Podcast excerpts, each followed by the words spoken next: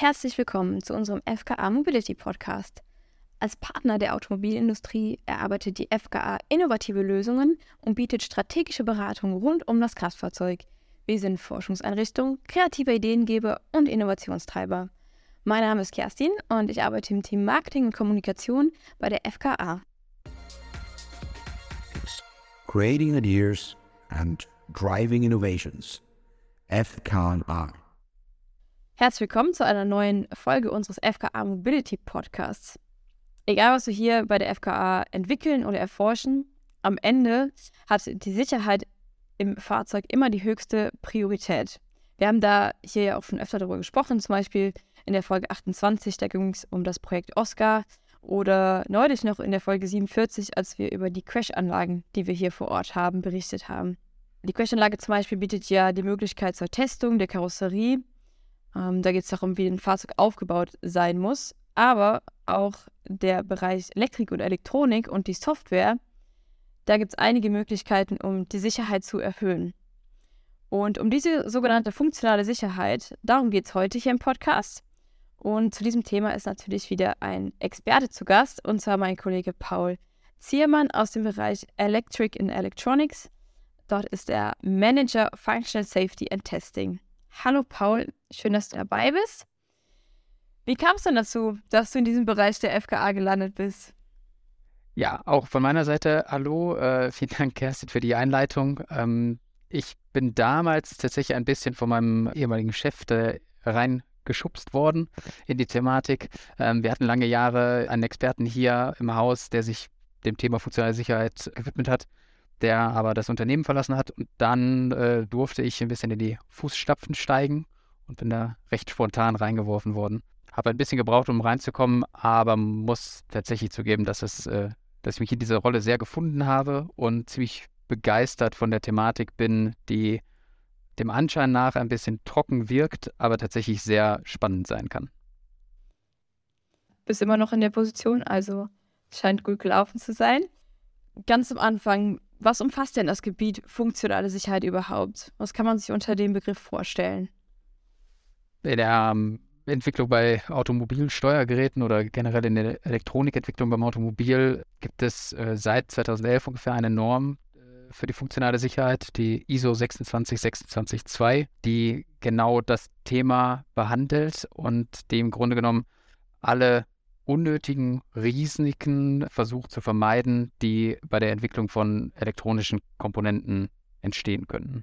In, in, dieser Norm ist vor allen Dingen der Satz die Abwesenheit von unzumutbaren Risiken, die Einleitung quasi, womit beschrieben wird, dass man, nachdem man äh, analysiert hat, welche Risiken vielleicht von einer Funktionalität ausgehen könnten oder dem der Fehler einer Funktionalität, explizit Maßnahmen ergreifen muss, um das Risiko so weit zu reduzieren, das zumutbar ist. Und dafür gibt es äh, die verschiedensten Methoden, die äh, man anwenden kann und die in dieser Norm sehr generell beschrieben sind.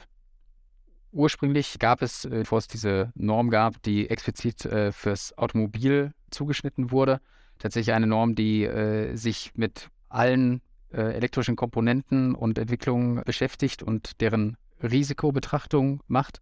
Die ist aber sehr umfänglich und gilt für von, von Atomkraftwerken über äh, elektrische Maschinen, über jegliche Formen von Fahrzeugen und wurde dann ein bisschen spezifiziert und auf das Automobil zugeschnitten. Da gab es, wie gesagt, 2011 die erste Version von der Norm, die 2018 nochmal überarbeitet äh, in eine zweite Edition gegeben wurde und seitdem um bestimmte Zusätze noch erweitert wird. Die umfasst komplett die Entwicklung von EE-Komponenten. Das heißt, sowohl elektronischen Bauteilen, also wirklich Hardware-Komponenten, als auch die Software, die nötig ist, damit diese elektronischen Komponenten funktionieren können und ihre Funktioniert, äh, Funktion bereitstellen können. Wie man sich wahrscheinlich denken kann, im Zuge der Entwicklung, gerade in Richtung automatisiertes Fahren, sind die Softwarefunktionen erheblich gestiegen oder der Umfang der Softwarefunktionen. Das heißt, hier merkt man tatsächlich, dass ein, eine Veränderung auch in der Betrachtung von der von Sicherheitsfunktionen eine Rolle spielt da wir viel mehr an Funktionen absichern, die im Bereich der Software liegen, als die, die nur im, im Hardware-Bereich sind. Die Norm selber sichert das klassische Automobil ab, hat aber tatsächlich auch noch ein paar Bestandteile für den Lkw-Bereich oder Busbereich und befasst sich seit dieser neuen Edition von 2018 auch zunehmend mit Motorrädern. Im Grunde genommen ist das Hauptaugenmerk in der Betrachtung von der funktionalen Sicherheit generell, dass quasi eine Fehlfunktion oder ein Ausfall einer Funktion nicht dazu führen darf, dass ein Personenschaden entsteht. Beziehungsweise nicht dazu führen darf, ist natürlich äh, etwas wünschenswert, aber äh, wie es am Anfang in den Normen halt genannt wird, ein unzumutbares Risiko ähm, muss verhindert werden. Das heißt, man muss natürlich davon ausgehen, dass gerade bei großen Stückzahlen wie im Automobilbereich ein Risiko immer gegeben ist. Das heißt, eine Fehlfunktion wird auftreten können bei, bei so vielen Komponenten oder so vielen elektronischen Bauteilen, die äh, dort eingesetzt werden. Aber man kann das Risiko eben entsprechend minimieren auf ein vertretbares Risiko. Was könnten diese Fehlfunktionen zum Beispiel sein?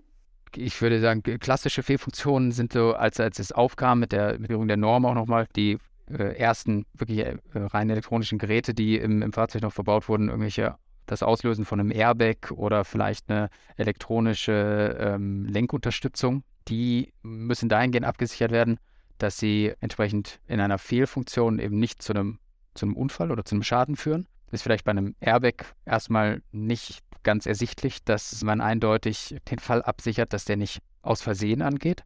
Also jeder hat natürlich erstmal die Vorstellung, ein Airbag soll mich schützen. Also wenn ich einen Unfall baue, will ich den haben. Der soll auf jeden Fall verfügbar sein, damit ich eben ein geringeres Risiko habe, mich zu verletzen. Aber tatsächlich ist es so, dass ich eigentlich eher die Fehlfunktion, dass dieser Airbag auslöst in dem Moment, wo ich ihn nicht brauche, beispielsweise bei einer schnellen Fahrt auf einer Autobahn, dass ich diesen Fehlerfall viel mehr verhindern muss, als die seltenen Fälle, wo ich tatsächlich einen Unfall habe und dann gegebenenfalls keinen Airbag zur Verfügung habe. Das heißt, hier wird genau das Risiko analysiert, wie oft fahre ich denn zum Beispiel auf einer Autobahn, wie oft bin ich in diesen Situationen, ähm, wie oft bin ich aber auch in einer Situation, wo ich gegebenenfalls einen Unfall habe und den Airbag wirklich brauche und dann immer in Bezug auf die Fehlfunktion. Das heißt, ich habe einen Unfall und bräuchte den Airbag eigentlich, aber ich habe ihn nicht. Also das wäre die Fehlfunktion. Und diese Situation tritt halt natürlich viel selten auf. Äh, Im Gegensatz zu der Situation, ich fahre auf der Autobahn, was wahrscheinlich eine sehr hohe auf Auftrittswahrscheinlichkeit hat, weil fast jeder Fahrt irgendwie vorkommt. Und dann plötzlich löst dieser Airbag aus, obwohl er das nicht braucht, was unmittelbar wahrscheinlich zu einem Unfall führen würde. Und dahingehend, genau, kann man dann für diese verschiedenen Funktionen oder Komponenten entsprechend das Risiko analysieren und ein Sicherheitskonzept ableiten. Bei einer Lenkunterstützung ist es natürlich so, dass wir meistens eher den Fehlerfall dahingehend absichern wollen, dass es möglich ist, das Fahrzeug noch zu führen. Bei einem klassischen Lenksystem mit einer äh, Lenkstange ähm, ist es durchaus möglich, das Fahrzeug noch zu führen, auch wenn die Elektronik ausfällt wohingegen eine Lenkunterstützung so viel Kraft aufwenden kann, dass, wenn sie wirklich in die falsche Richtung beispielsweise lenkt, natürlich dafür zu führen könnte, dass ich das nicht mehr kontrollieren kann. Das heißt, genau da ist es auch wieder so, wir müssen, müssen betrachten, welche Fehlfunktion ist denn wirklich die gefährliche oder die schweres Ausmaß äh, haben könnte und müssen dann gucken, dass diese Funktion entsprechend abgesichert ist und dafür Maßnahmen ergreifen. Und Maßnahmen ergreifen heißt immer sich bei der Entwicklung überlegen, okay, welche Komponenten können eingesetzt werden? Brauchen wir vielleicht bestimmte Redundanzen? Müssen wir Sensoren doppelt auslegen oder so? Oder müssen wir zumindest für eine, eine bestimmte Güte für Sensorik auslegen und müssen wir bestimmte Bauteile in einer ganz bestimmten Güte irgendwie zur Verfügung haben? Also ein absolut wichtiges Thema. Warum ist es denn aktuell so relevant? Wie eingangs schon gesagt, zum einen nimmt natürlich jetzt die Anzahl an Funktionen, die mit Software bereitgestellt werden, enorm zu. Aber auch generell hat die Elektrifizierung des Fahrzeugs enorm zugenommen. Es werden ganz viele Funktionen rein oder überwiegend mit elektrischen Komponenten ausgeführt. Und es gibt immer mehr Systeme, die bei Wire zur Verfügung gestellt werden. Das heißt, ein Gaspedal, was nicht mehr mechanisch gekoppelt ist, aber mittlerweile auch Systeme, die entwickelt werden, die ein Steer-by-Wire zum Beispiel äh, ermöglichen, sodass wir viel mehr Funktionen im Fahrzeug haben, die auch durch elektrische Komponenten zur Verfügung gestellt werden und nicht mehr mechanische Komponenten ähm, benutzen, um die Funktionen zu gewährleisten. Deswegen nimmt natürlich einfach die Anzahl an Funktionen zu, die wir absichern müssen. Und hinzu kommt dann aber auch noch, dass wir auf jetzt an einen Punkt kommen, wo durch die Automatisierungsfunktionen von Fahrzeugen es zunehmend so wird, dass klassische Sicherheitskonzepte nicht mehr funktionieren. Das heißt, das, was in den letzten Jahren an Sicherheitskonzepten entwickelt wurde, wie eben gesagt, bei dem Airbag oder bei, dem, äh, bei der Lenkunterstützung, haben meistens darauf beruht, dass man im Fehlerfall Funktionalitäten abschalten kann. Das heißt, bei einem Airbag konnten wir immer sagen, ja gut, wir, wir merken, wir können vielleicht der Sensorik nicht mehr vertrauen, wir haben, wir haben irgendwelche Fehler festgestellt in der Elektronik und ähm, wir können in den sicheren Zustand gehen, nämlich das Abschalten des Systems. Wir haben dann leider keinen Airbag mehr zur Verfügung. Vielleicht müssen wir die Warnleuchte für den Airbag einschalten, damit der Fahrer weiß, okay, ich habe den Airbag nicht mehr zur Verfügung, wenn ich einen Unfall baue. Aber ich konnte immer abschalten. Das war der sichere Zustand, der bei vielen Systemen ein verhältnismäßig einfaches Sicherheitskonzept erlaubt hat. Und jetzt kommen wir an Funktionen, die beispielsweise ein Lenken oder Assistieren von Fahrfunktionen gewährleisten müssen, und zwar bis zum Stillstand. Wir müssen quasi, selbst wenn wir eine Fehlfunktion haben, immer noch in der Lage sein, das Fahrzeug bis zu einem bestimmten Punkt weiter mit dieser Funktion führen zu können. Früher hießen diese Konzepte immer fail-safe, das heißt, in einem Fehlerfall konnte man in den sicheren Zustand übergehen, indem man das System abgeschaltet hat.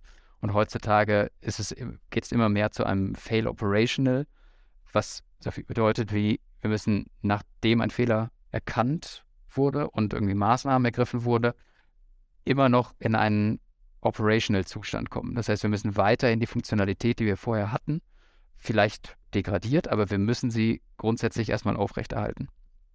Deswegen ist der Umfang von den Sicherheitskonzepten und auch von den Analysen deutlich komplexer geworden.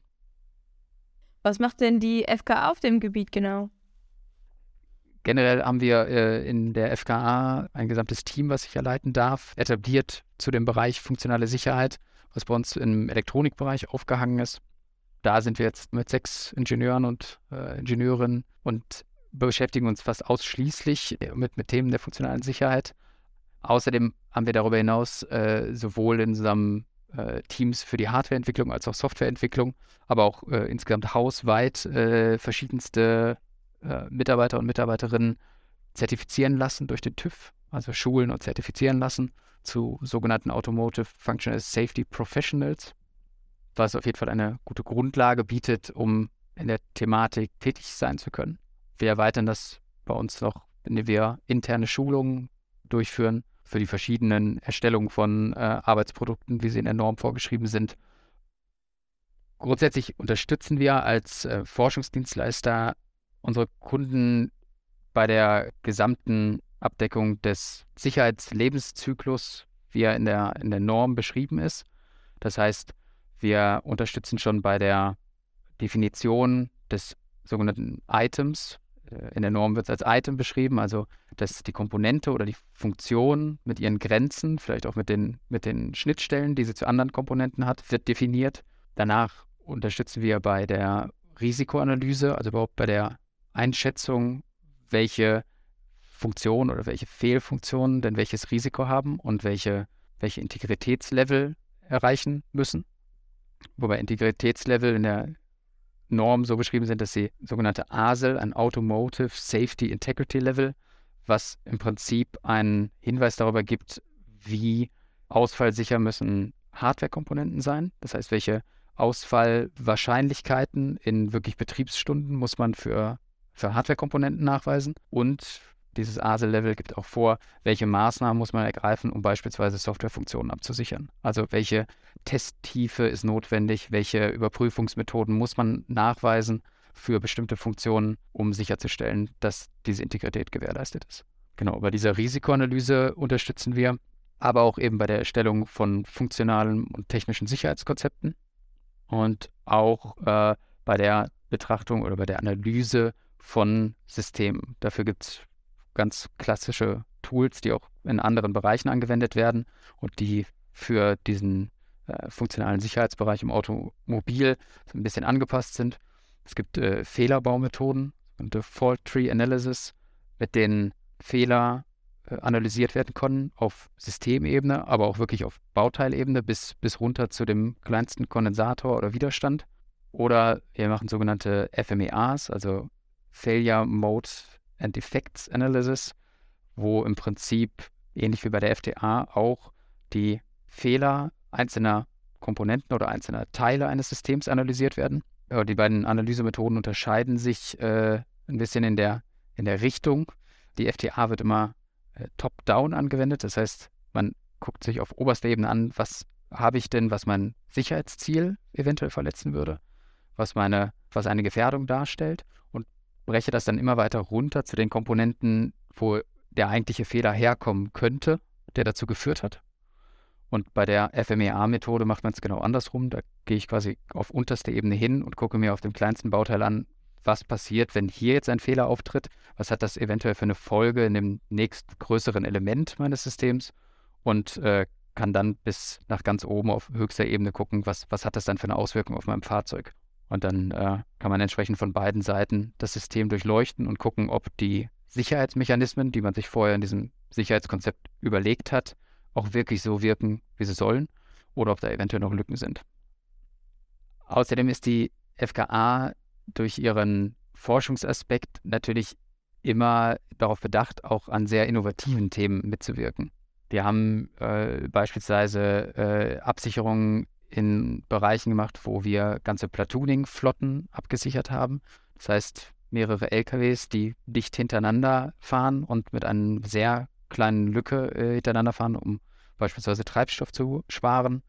Und diese Lücken, die so klein werden, dass es tatsächlich nicht mehr einfach möglich ist, ohne Assistenzsysteme das vielleicht kontrollieren zu können, benötigen halt auch zusätzliche elektronische Komponenten, um das zu unterstützen. Und dafür haben wir Absicherungen gemacht. Aber wir sind natürlich auch gerade in dem Bereich für Automatisierung äh, oder Autonomisierung von Fahrfunktionen äh, sehr aktiv. Hm, es gibt, wie ich ganz am Anfang erwähnt habe, zum aktuellen Stand der ISO 26262 einen Zusatz mittlerweile oder eine, eine weitere Norm, die das ein bisschen ergänzt. Die, diese Norm nennt sich SOTIF oder beschreibt den SOTIF-Teil. Das ist nämlich Safety of the Intended Functionality.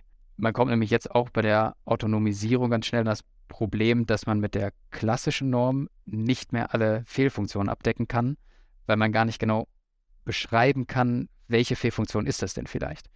Bei klassischen elektronischen Komponenten ist es einfach zu sagen, ja, wenn ich einen bestimmten Schalter oder einen Sensor habe und der Sensor liefert mir jetzt den falschen Wert, dann kann ich äh, ganz klar sagen, das ist eine Fehlfunktion und die muss ich gegebenenfalls absichern oder da kann ich analysieren, was hat das für eine Folge.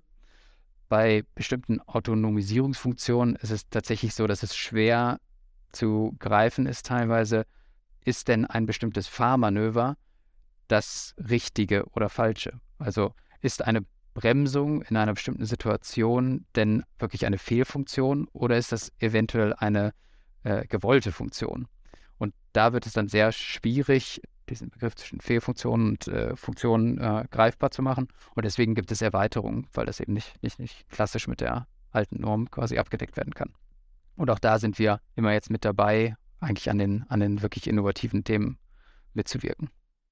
Darüber hinaus beschäftigen wir uns mittlerweile äh, auch intensiv mit dem Thema Cybersecurity und den Anforderungen, die daraus entstehen. Das ist natürlich ein gewisses Querschnittsthema zur funktionalen Sicherheit, weil natürlich bei der Zunahme von diesen ganzen Softwarefunktionen und äh, der Automatisierung, aber eben auch der ja, Öffnung von Schnittstellen zu beispielsweise irgendwelchen Mobiltelefonen, äh, Smartphones, zu der Vernetzung von Fahrzeugen untereinander, aber auch generell mit irgendeiner Cloud weitere Fehlfunktionen auftreten können oder entsprechend äh, nicht Fehlfunktionen, sondern wirklich gewollte Fehlfunktionen, also durch äh, Hackerangriffe auf Fahrzeuge, die entsprechend auch abgesichert werden müssen.